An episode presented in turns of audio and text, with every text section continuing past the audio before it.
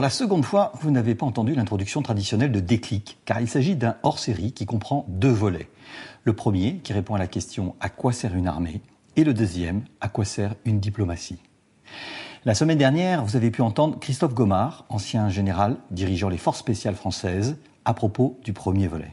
Aujourd'hui, nous avons le plaisir de recevoir dans le fauteuil, à côté de moi, Maurice Gourdeau-Montagne. Bonjour. Bonjour.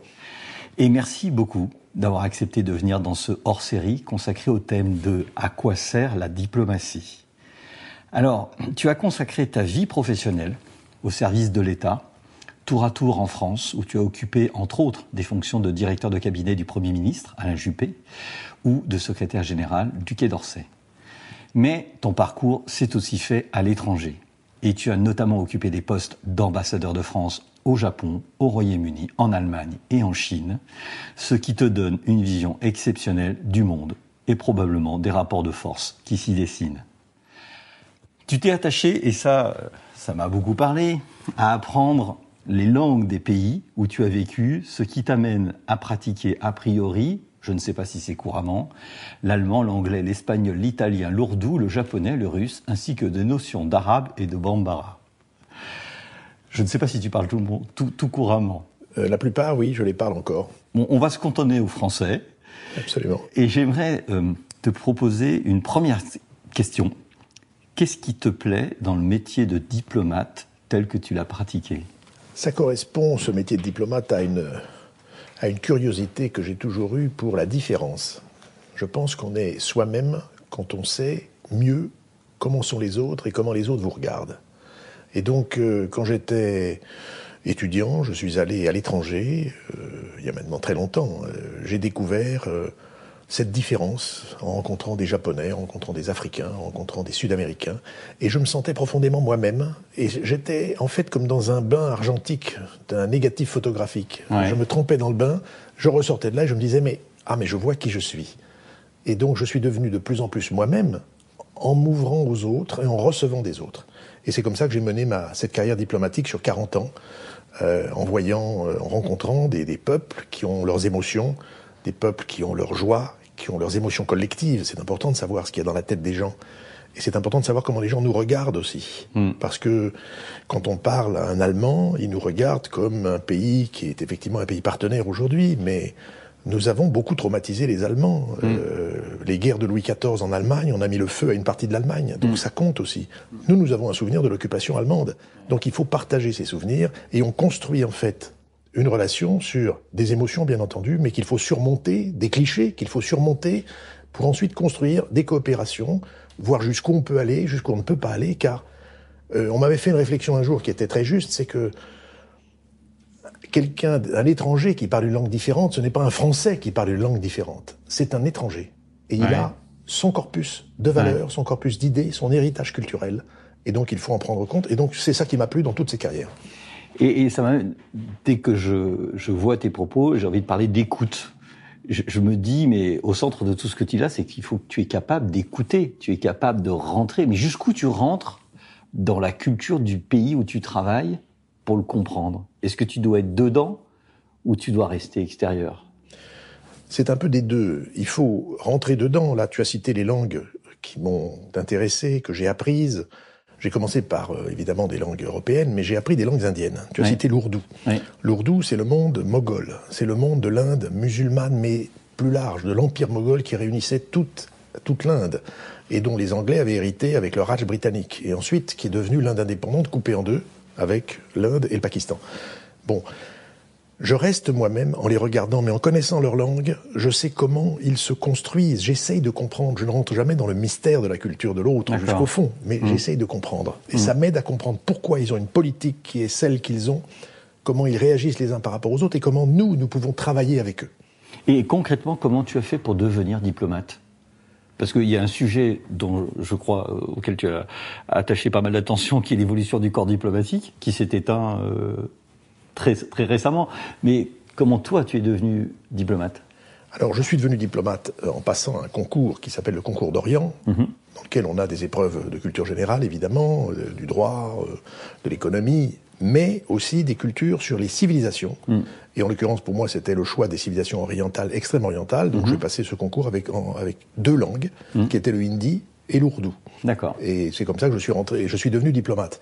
Et ensuite, ce métier de diplomate, euh, je dis métier, car euh, en fait, il faut regarder, je dirais, des professions à travers la notion de métier. Métier, ça veut dire quoi? Ça veut dire entrer dans un métier, ça veut dire s'y faire recevoir, un peu comme les métiers des maîtres artisans d'autrefois, et s'y faire former. Il faut mmh. être formé. Et mmh. être diplomate, ça veut dire une formation qui mmh. prend beaucoup de temps. Une formation à différents aspects qui constituent ce métier. On voit toujours des diplomates l'aspect extérieur. Les grandes ambassades, très belles, les voitures qui vous attendent à la sortie de, l'aéroport, etc., les réceptions. Ça, c'est le côté représentation. Ça existe, c'est, je dirais, pour impressionner, parce que la France, elle a un patrimoine, elle le transmet, elle l'exprime, elle met en scène qui elle est à travers tout cela, et à travers aussi ce qu'on appelle le soft power, c'est-à-dire sa culture, et, euh, c'est toutes ses productions artistiques, littéraires, etc. Ensuite, il y a derrière ce métier de représentation, qui est la face émergée de l'iceberg, il y a la partie négociation. Ça ça mm. La négociation, dans une situation X ou Y où on doit défendre ses intérêts, où on doit les promouvoir, à partir du moment où on a décelé soit un contentieux à résoudre, mhm. soit une coopération qu'il faut monter. Il y a un métier autre, enfin dans ce métier, il y a une dimension autre qui est la dimension de l'information. Je dois informer les autorités et les différentes composantes de la société où je me trouve sur qui je suis, qui est ma société, quelles sont mes intentions, quelle est la politique de mon gouvernement et je dois informer mon gouvernement sur la politique du pays où je me trouve. C'est-à-dire que c'est dans les deux sens. C'est dans les deux sens. Tu dois être porte-parole du, On est porte-parole de, de là d'où on vient et, on, et on explique ce qui se passe là où on est pour que le gouvernement qu'on représente n'aille mm. pas dans des impasses. Dire mm. voilà, ça vous pouvez le demander, mais ça là, ils ne pourront pas parce que politiquement c'est impossible, etc. On trouve des solutions. Et puis la dernière dimension, c'est la dimension de la protection. Les diplomates protègent, ils protègent leurs ressortissants. Euh, c'est le cas, par exemple, de notre ambassadeur en Ukraine en ce moment, qui s'occupe de ressortissants français en Ukraine, de les mm. rassembler, de les faire sortir, de négocier leur sortie. Euh, c'est un métier, ça aussi. Ça s'apprend parce qu'il a été dans d'autres postes avant. Il a été à Djibouti, il a été en Afrique, il a été. Il connaît la difficulté de la protection, protection des personnes, mm. protection des entreprises. Mm. Et ça, c'est généralement le travail qu'on appelle le travail consulaire. Les consuls sont en charge de la protection des personnes et des biens. D'accord. Voilà. Donc, le métier diplomatique, c'est tout ça à la fois tantôt un peu plus de l'un ou un peu plus de l'autre, et ça s'exprime à travers des mots. Hmm. Les mots génèrent l'action, ils la préparent, ils l'accompagnent, et tout ça aussi, ça s'apprend. Il y a un porte-parole du Quai d'Orsay, j'ai été porte-parole du Quai d'Orsay aussi.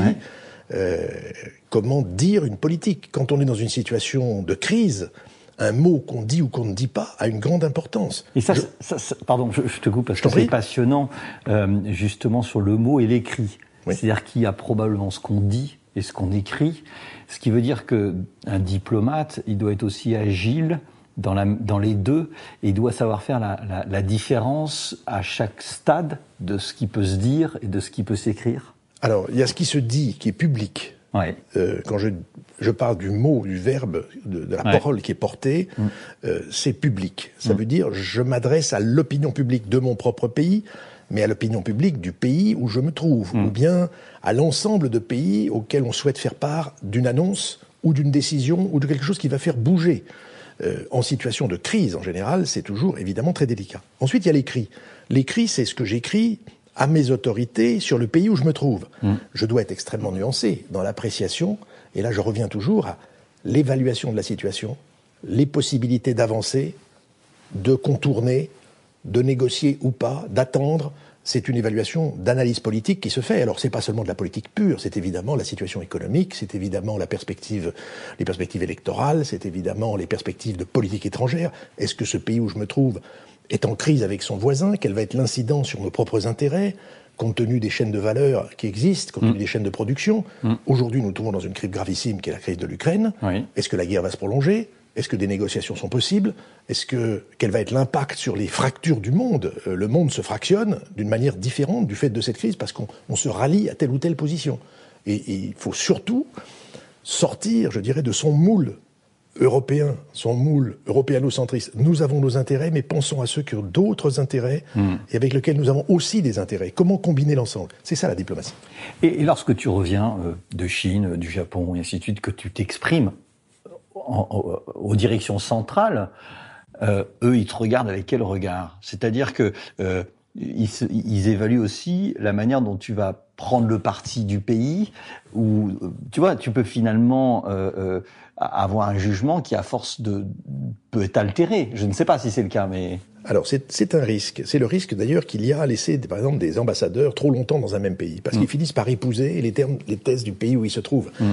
Quand on était au Japon, à l'époque, on disait qu'un diplomate qui restait trop longtemps se tatamisait. Tatamisait, ouais. Bon, l'expression est connue.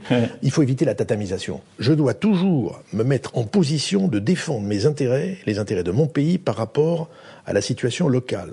Mm. Et je rapporte à Paris la situation quand j'étais ambassadeur, j'allais voir les directions euh, compétentes, j'allais voir non seulement le Quai d'Orsay, mais également les autres ministères, parce mhm. qu'une ambassade, c'est une équipe dans laquelle il y a des représentants de l'ensemble des ministères, et c'est l'ambassadeur qui fait la synthèse. Et évidemment, euh, je prenais soin de de regarder cela par rapport à nos propres intérêts. Et j'avais affaire à des gens au Quai d'Orsay qui étaient très habitués à cette approche, hmm. puisque c'est une formation là aussi qui se fait. On regarde sous le, je dirais, sous l'angle de ce qui est important pour nous. Hmm. Et ça m'amène à une question qui serait qui sert-elle la diplomatie? Au sens pas de servile, mais de service, euh, et peut-être à une question un peu euh, euh très proche, qui est, qui est la différence entre la diplomatie et une politique étrangère, au sens de quand on sert, on sert qui, euh, et c'est pas si évident peut-être. C'est plus, si, c'est relativement facile à dire, parce qu'en fait, on sert, c'est quoi euh, Servir son pays. Servir le gouvernement de son pays. Il se trouve que nous sommes dans un pays qui s'appelle la France, qui est un pays démocratique, avec un gouvernement élu démocratiquement et qui a un outil à sa disposition qui s'appelle l'État.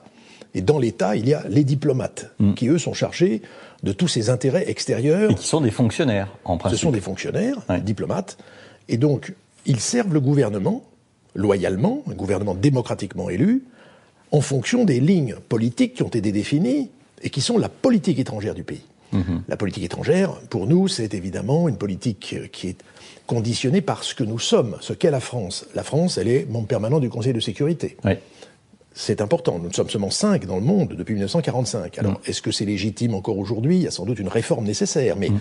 la France est membre permanent. Donc, elle a un mot à dire sur la paix et la guerre dans l'ensemble du monde, où que ce soit. Mm. Elle a une responsabilité pour ça, au titre de la Charte des Nations Unies. Ensuite, la France est un pays qui a une responsabilité de puissance nucléaire, et donc dans la non-prolifération des armes nucléaires, au titre du traité de non-prolifération nucléaire, le TNP c'est très important que nous suivions ça avec les quelques autres pays qui sont dotés. On est très peu. Ce mm. sont des responsabilités statutaires. Ça compte. On a une responsabilité d'ancienne puissance coloniale. Donc, dans certaines régions du monde, nous avons des relais particuliers. Comment est-ce qu'on évolue? Est-ce qu'on on reste dans les vieux schémas d'autrefois? Est-ce qu'on les accompagne? Comment on le fait? Est-ce qu'on se recule un petit peu? Pourquoi sommes-nous engagés dans le Sahel plus qu'ailleurs? Parce que précisément, nous sommes les héritiers de cette tradition. Nous avons été présents, nous avons passé la main après les indépendances. Aujourd'hui, il y a cette région, ces régions sont grignotées par le terrorisme, par le djihadisme. Est-ce que les pays qui sont héritiers de notre présence et qui sont chez eux ont besoin de nous ou pas? Comment est-ce qu'on évalue les coopérations? Comment est-ce qu'on leur passe à nouveau la main? C'est très important. Et puis, euh, nous avons aussi une responsabilité importante qui est celle de la francophonie. Hmm. La francophonie, ça compte. 84 pays qui ont le français avec nous en partage. Mm. Le français, c'est une sorte d'institution dans le mm. monde. Nous sommes le, seul pays qui partage une langue de cette façon institutionnelle. Les Anglais ont le Commonwealth, mais c'est un peu différent. L'anglais est une langue beaucoup plus de communication. Le français, ça reste. Voilà toutes des raisons qui font que on défend les intérêts de notre pays. Et puis évidemment, derrière tout ça, et c'est je dirais, le, nerf de la guerre, parce que c'est ce qui génère l'activité et la richesse, ce sont l'activité de nos entreprises, l'implantation de nos entreprises à l'étranger. Hum. Euh, on a des, dizaines et des dizaines de milliards d'investissements à l'étranger. Dans les pays où j'étais, que ce soit l'Allemagne, que ce soit euh, la Chine, que ce soit l'Angleterre, nous avons des investissements extrêmement importants. 50 milliards en Allemagne, 25 euh, milliards euh, en Chine, en Angleterre, très important. Des échanges. 170 hmm. milliards d'échanges avec l'Allemagne, 130 milliards avec l'Angleterre. Ce sont parmi nos principaux partenaires commerciaux. L'ambassadeur et son équipe, ils sont là pour pousser porter, accompagner quand on leur demande. Hmm. Ou pour pouvoir ouvrir la voie. Et pour aider quand il y a des contentieux. En Chine, nous avions énormément de contentieux. Eh bien, on a besoin de l'ambassade parce qu'elle est une voix qui est écoutée du gouvernement chinois, qui lui est toujours partie prenante dans les négociations. Et je, vais rebondir. Tu, dis beaucoup de choses et donc j'aurai beaucoup de choses de rebond à faire. Et quand tu parles du Sahel, et comme euh, le, propos de ce numéro spécial, c'est guerre et paix, en fait, guerre et diplomatie, j'ai l'impression qu'au Sahel, on est, on est vraiment à la limite entre ce qui peut se faire dans l'un et dans l'autre. On, a eu une intervention euh, euh, au Mali, dans un contexte très particulier, donc une intervention guerrière, et puis on a eu la diplomatie, et puis dans les deux cas, de mon point de vue, on est un peu dans une impasse aujourd'hui, mais est-ce que c'est euh, la guerre qui, la diplomatie qui prend pas suffisamment le relevé de la de, la guerre? Est-ce que c'est l'équilibre? Comment on fait? Parce que dans des cas comme ça, les deux, j'imagine, sont à côté, et finalement, ça doit pas être très simple de jouer les deux. C'est effectivement, c'est pas simple. C'est-à-dire que la, paix et la guerre, ce sont les deux faces d'une même médaille. Mmh, mmh. Donc, euh, il faut évidemment préserver la paix le plus longtemps possible. Faire tout pour la paix, parce que la paix, c'est la prospérité, c'est la stabilité et c'est le progrès des peuples. On peut mmh. dire ça comme ça. Quand les choses déraillent, il faut évidemment y remédier. On y remédie par une intervention militaire qui doit se faire en concertation et qui doit se faire surtout, de, alors en concertation avec les pays concernés, mais également légitimée par les Nations Unies, parce qu'on ne peut pas intervenir comme ça selon son bon vouloir. Les Américains sont intervenus en Irak selon leur bon vouloir. Mm. Les Russes interviennent en, Ukraine selon leur bon vouloir, dans des contextes différents. Mais ça, ça ne colle pas avec, je dirais, ce qui est faisable ou pas. En Afrique, nous avons essayé de monter le G5 Sahel, qui est mhm. un groupe de pays concernés pour que eux soient partie prenante aux opérations. C'est donc une concertation permanente qu'il faut mener, et ensuite, il faut déboucher, évidemment, il faut accompagner tout cela par un projet de développement, par un projet politique. Mhm. Nous sommes en plein milieu de tout cela, mhm. avec une donne, une donne, qui est différente, c'est-à-dire qu'il y a en Afrique des Russes, il y a des Chinois, il y a des Turcs, il y a des énormément d'acteurs qui font que le tête-à-tête -tête que la France avait pendant longtemps avec beaucoup de pays, ce tête-à-tête n'existe plus en tant que tel. Mmh. Il faut donc mmh. partager. L'Union européenne est très impliquée, nous l'avons fait venir. Mmh. Sa sensibilité, pour revenir à ce que je disais au début, n'est pas exactement la même par rapport à cette Afrique occidentale. Donc il faut essayer de la motiver. Bref, c'est une construction. Les diplomates, ils travaillent en permanence, il n'y a pas de solution toute faite. Il faut sans arrêt remettre l'ouvrage sur le métier. Et euh, tu parlais juste avant, là on quitte le Sahel, je voulais revenir vers la Chine, euh, des nouvelles routes de la soie. En fait, euh, là, j'ai l'impression que c'est une forme de diplomatie, ou c'est du commerce, ou c'est les deux. Mais on, on a l'impression que dans la, la, stratégie du dirigeant chinois, c'est une nouvelle forme de, de, gain de territoire masqué à travers ce qu'il a appelé une nouvelle route de la soie. Et ça, tu le perçois comme une diplomatie, comme comment tu l'analyses, ce, cette, euh, cette volonté? C'est difficile de résumer en quelques phrases, mais ce qui est certain, c'est que la Chine est devenue, alors qu'on ne s'y attendait pas, en 30 ans, 40 ans, une grande puissance, mm. avec les attributs de la puissance. La Chine, elle a besoin d'écouler ses productions, de sécuriser ses approvisionnements, et donc elle a une grande marine, une des plus importantes marines sur les mers du monde aujourd'hui. Euh, elle, elle, a, elle, elle, est en Afrique pour protéger ses, ses, ses, matières premières, euh, et elle a développé les routes de la soie pour écouler une partie de sa production et pour se créer des relais. Le vrai sujet, c'est qu'en fait, la Chine arrive en concurrente, monte un système concurrent de l'ordre international tel que les Occidentaux, Américains Européens, l'ont créé en 1945. Mmh. Et c'est là où est le vrai défi. Mmh. La Chine n'est pas en train de conquérir des territoires, elle est en train d'agréger autour d'elle des clients qu'elle aide par des crédits, par euh, des facilités de toute nature, pour conforter sa puissance, conforter son équilibre interne, parce que chaque pays est soucieux de son équilibre interne et de sa propre prospérité, jusqu'à un certain point. Capacité de résistance, de résilience plus ou moins grande. Mais la Chine, c'est ça. La Chine s'est posée en concurrent. Et c'est là où tout le débat d'ailleurs des coopérations avec la Chine, que l'Union européenne a très bien posé, puisque c'est avec l'Union européenne qu'on négocie avec la Chine sur le plan commercial en particulier, mhm, mhm. c'est que la Chine, elle est un rival systémique, mhm. en l'occurrence, elle monte un système opposé au système occidental, mais elle est aussi un concurrent économique, parce qu'elle fait des, a des productions, elle, elle, avance plus vite que nous, dans certains cas, dans les technologies, euh, mais c'est aussi un partenaire, car elle a besoin de nous sur son marché, elle a besoin de nous pour son développement, et, nous, nous avons besoin d'elle, parce que nous sommes dans une relation économique intense avec elle, et commerciale.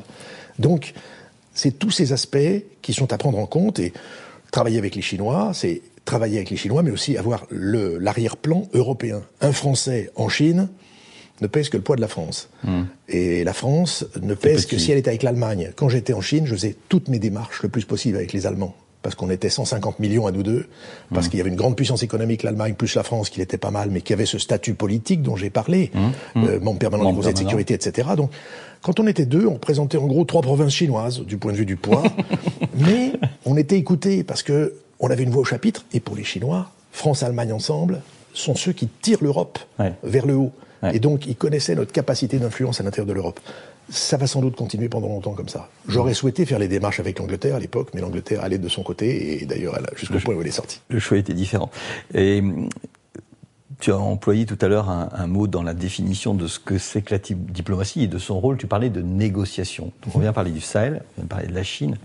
Est-ce que dans la pratique que tu as eue de la négociation, tu as vu euh, des manières très différentes? Est-ce que tu, tu, te dis je ne peux pas euh, travailler de la même manière euh, quand tu étais en Allemagne, en Chine euh, tu n'as pas été au Sahel, mais tu, tu as certainement eu à, à connaître cela. Et qu'est-ce que ça veut dire dans ta pratique de diplomate? Alors c'est très varié. La négociation revêt de multiples aspects, parce qu'il y a la négociation entre deux pays, la négociation bilatérale, il y a la négociation avec d'autres partenaires avec lesquels on est allié par un traité, les négociations entre, dans l'Union européenne, j'ai négocié avec les Anglais dans l'Union européenne. Ça, c'est quand j'étais conseiller euh, du président Chirac mm. euh, pendant cinq ans. Donc là, on négociait. Tu étais Sherpa, c'est ça qu'on. Alors j'étais conseiller diplomatique et Sherpa. Et Sherpa. Et Sherpa, c'est-à-dire du G7. les grands sommets. Je préparais les grands sommets du G7. Mm. G8 à l'époque, puisque les Russes en faisaient partie. Euh, là, nous avions des différents types de négociateurs. On avait le, japonais qui arrivait avec des, des choses qu'il voulait absolument avoir dans son texte, absolument, donc il, il ne cédait jamais. On avait les Russes qui avançaient par, euh, par coup de poing, euh, de temps en temps qui reculaient pour mieux repartir. On nous avait les Américains qui étaient souvent très intransigeants, puis qui tout d'un coup changeaient d'opinion. Bref, chacun négocie à sa manière, selon les textes. Négocier un texte sur le nucléaire, euh, par exemple, comme c'est le cas avec l'Iran en ce moment, euh, les, cinq pays, euh, quatre membres permanents du, cinq membres permanents du Conseil de sécurité plus l'Allemagne et l'Union européenne avec l'Iran, c'est une négociation très très compliquée parce qu'il y a énormément d'aspects qu'il faut prendre, y compris des aspects techniques. Et là, on a besoin des scientifiques. quand on négocie avec la Chine, on peut se trouver dans une négociation, tout est conclu sauf une phrase. Hmm. On s'en va, on se quitte, il est 2 heures du matin, on se retrouve à 8 heures le matin, tout est à reprendre. On ne sait pas pourquoi.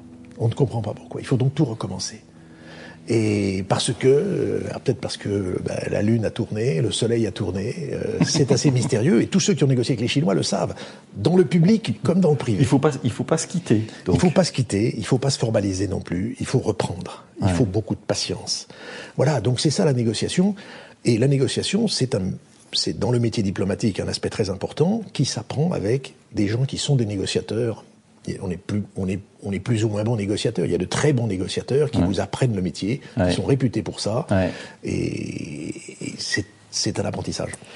Et, c'est certainement assez passionnant euh, d'être dans des négociations qui peuvent durer longtemps. Et j'ai l'impression qu'il y a une notion de temps dans tout ce que tu dis. C'est-à-dire que euh, y a des temps courts, il y a des temps longs. On parle de la négociation avec l'Iran, c'est des choses qui doivent durer. On pourrait parler des négociations entre les Palestiniens et les Israéliens. Ça fait euh, ça fait 50 ans que ça dure. Euh, et puis on, peut parler de la négociation peut-être qui se trame en ce moment entre l'Ukraine et, la Russie. Cette notion de temps, c'est il y a des choses, tu, tu peux passer une journée en te disant c'est pas grave, j'ai passé une journée. Alors, la notion de temps est fondamentale parce qu'elle est variable d'un pays à l'autre. Il y a des pays qui ont le temps et des pays qui n'ont pas le temps. Les pays qui ont le temps, ce sont en général les autocraties, hmm. les dictatures. Les Chinois ont le temps devant eux. Ils hmm. n'ont pas l'échéance électorale qui pèse, je dirais, sur le cours de la politique qu'ils mènent. Ça ne veut pas dire qu'il n'y a pas de politique à l'intérieur du pays. Il y a des renouvellements au sein du Parti communiste chinois. Il y a le grand congrès qui se tient à la fin de l'année, par exemple, qui est un événement tous les cinq ans fondamental pour renouveler la, direction du parti et donner les grandes lignes. Il y a, les, il y a les, les plénums du parti qui se tiennent une fois par an, etc.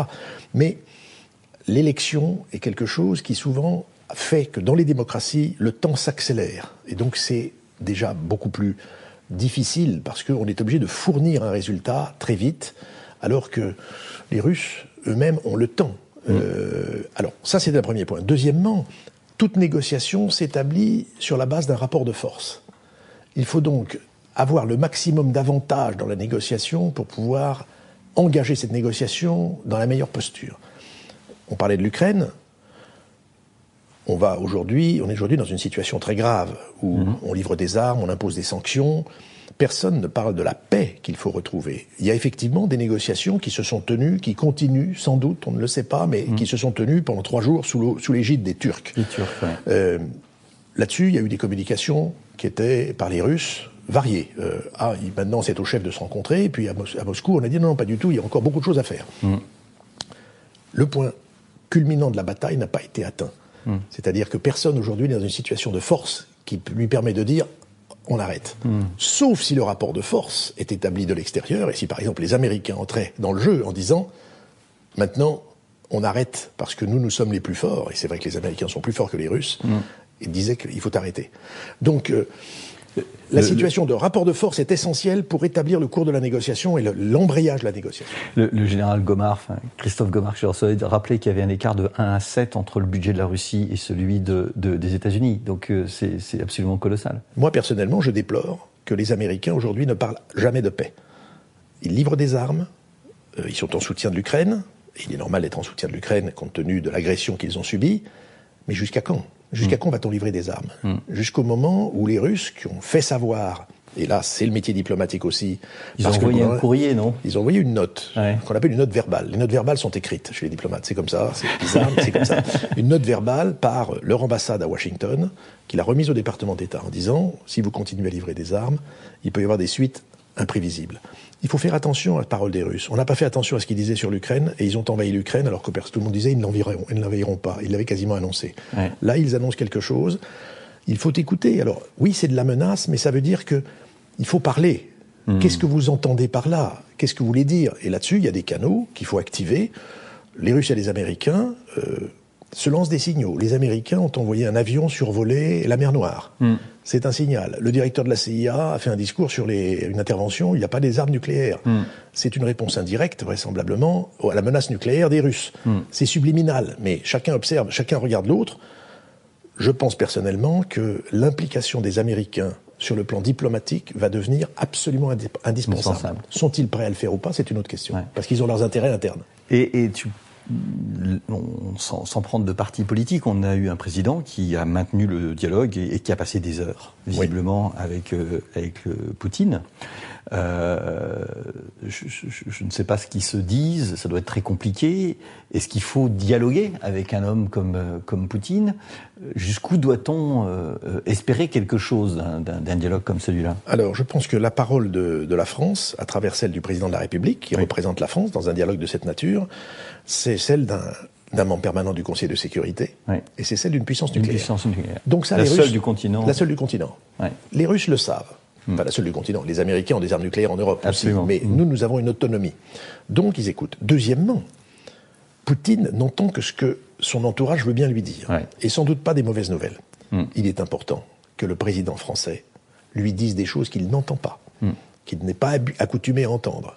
Qu'il ne veut pas entendre. ou qu'il ne veut pas entendre. Ce que nous voulons, ce que nous souhaitons, ce que nous exigeons. Et donc c'est une manière d'entretenir pour le jour où la négociation peut s'amorcer, où j'imagine d'une manière ou d'une autre que la France sera présente dans une solution sur l'Ukraine, à un titre ou à un autre. Mais c'est important qu'il y ait ce dialogue parce que nous avons un statut, parce que nous sommes habilités à le faire. Ça, doit être malgré tout éprouvant de passer des heures de négo pour qu'un jour euh, quelqu'un vous appelle et dit bon, en fait je t'ai bien écouté depuis deux mois, trois mois, quatre mois, cinq mois, mais en fait euh, j'envoie mes chars. C'est difficile. Ça veut dire qu'il y a eu un échec de la diplomatie. Ça veut dire qu'on a, on est passé à côté de quelque chose. Alors, euh, Mais ça peut être ancien. C'est-à-dire que de ce qu'on comprend en l'occurrence, on a l'impression, je, je, je, je suis bien loin de comprendre les, les méandres, mais on, on imagine bien que ça vient pas. Il s'est pas levé le matin en se disant je- je- j'envahis l'Ukraine, puisqu'il a dit beaucoup de choses au départ. Je pense que tu as, tu as tout à fait raison. Il y a eu des signaux depuis un certain temps qu'on a sans doute négligés, que les diplomates ont négligés. Alors, certains diplomates, certaines diplomaties de certains pays qui les ont négligés pour des raisons intérieures, parce qu'elles n'y faisaient pas attention, parce qu'elles n'y croyaient pas, toutes sortes de raisons. La guerre, c'est l'échec des diplomates. Et ensuite, quand une guerre est commencée, il faut savoir l'arrêter. Et on revient aux diplomates. Ouais. Et, si on a, et la diplomatie doit être prête à saisir les occasions les plus opportunes, évidemment instruites par les gouvernements. Donc c'est aux diplomates de faire comprendre au gouvernement le moment opportun pour intervenir. C'est subtil, c'est la vie, et effectivement, il y a des déconvenus. Ça peut, une négociation peut durer longtemps, puis s'achever avec aucun résultat. Hmm. Et est-ce que euh, euh, les diplomates sont des fonctionnaires en grande partie Et donc, est-ce qu'on peut avoir euh, une dissonance entre le pouvoir politique? On change, un président de gauche, un président de droite, euh, on ne sait pas ce, qu'il en a, ce qui interviendra encore euh, dimanche. Euh, et donc, y a-t-il une fonction politique du diplomate? Est-ce qu'on peut dire je, je, ne veux plus de cet ambassadeur parce qu'il n'est pas de mon. D'abord, certainement qu'on peut euh, légalement, ça c'est bien sûr. Forcément. Mais est-ce que ça se fait et est-ce que est-ce que ça te semble aussi normal finalement qu'il y ait une dans des grandes ambassades comme tu comme tu en as eu la responsabilité, est-ce qu'il c'est un peu normal qu'il y ait une, une forme de, de, continuité ou de de proximité intellectuelle où tu te dis non, mon métier c'est de servir, donc peu importe? Alors D'abord, la diplomatie. La diplomatie d'un pays, elle ne change pas comme ça du jour au lendemain. Oui. Parce qu'elle est conditionnée par la géographie. On a ses voisins, oui. on a des alliances. Euh, elle est conditionnée par la géographie et par l'histoire. Ensuite, effectivement, les gouvernements changent et un, un, président de la République a le droit d'être représenté par qui il veut. La Constitution lui en donne le droit. Mm. Bon. Euh, il peut donc décider que tel ambassadeur n'est pas le bon, le, le, le, bon casting, je dirais, dans le, dans le rôle qui lui est confié. Mm. En général, c'est rarement le cas, parce que, comme tu l'as dit, un ambassadeur est là pour servir. Il est là pour servir le gouvernement légitime de son pays. Et donc, dans le système français, ça fonctionne de manière assez, assez souple et continue. Aux États-Unis, c'est un système très différent, puisque à chaque changement politique, le personnel politique change. Le personnel diplomatique de, de, de l'ambassadeur change. Il est remplacé de fond en comble avec des auditions devant le, devant le Sénat, où il doit, chacun doit expliquer ce qu'il est, ce qu'il veut faire. Bon. Chacun sa méthode. Le système français n'a pas mal marché pour le moment. Le président de la République a décidé de supprimer le corps diplomatique qui mmh. nourrissait précisément l'essentiel des ambassadeurs parce que ce qui est certain, c'est que le président a toujours le droit de désigner qui il veut. Mmh. Il n'est pas obligé de désigner comme ambassadeur un professionnel. Mais mmh. les diplomates, équipe, l'équipe autour oui. de l'ambassadeur étaient des diplomates professionnels. Aujourd'hui, parce qu'on veut plus de mobilité, plus de pas de, éviter le corporatisme, ce qui est justifié, mais on veut mettre un peu des gens qui viennent d'un peu partout. Mm. J'ai personnellement mes doutes. Je pense qu'il est important d'être, j'insiste, d'avoir un métier, d'être formé. D'ailleurs, on, a, on vient de créer, en même temps qu'on supprime le corps, le corps diplomatique français, 800 agents qui, mm.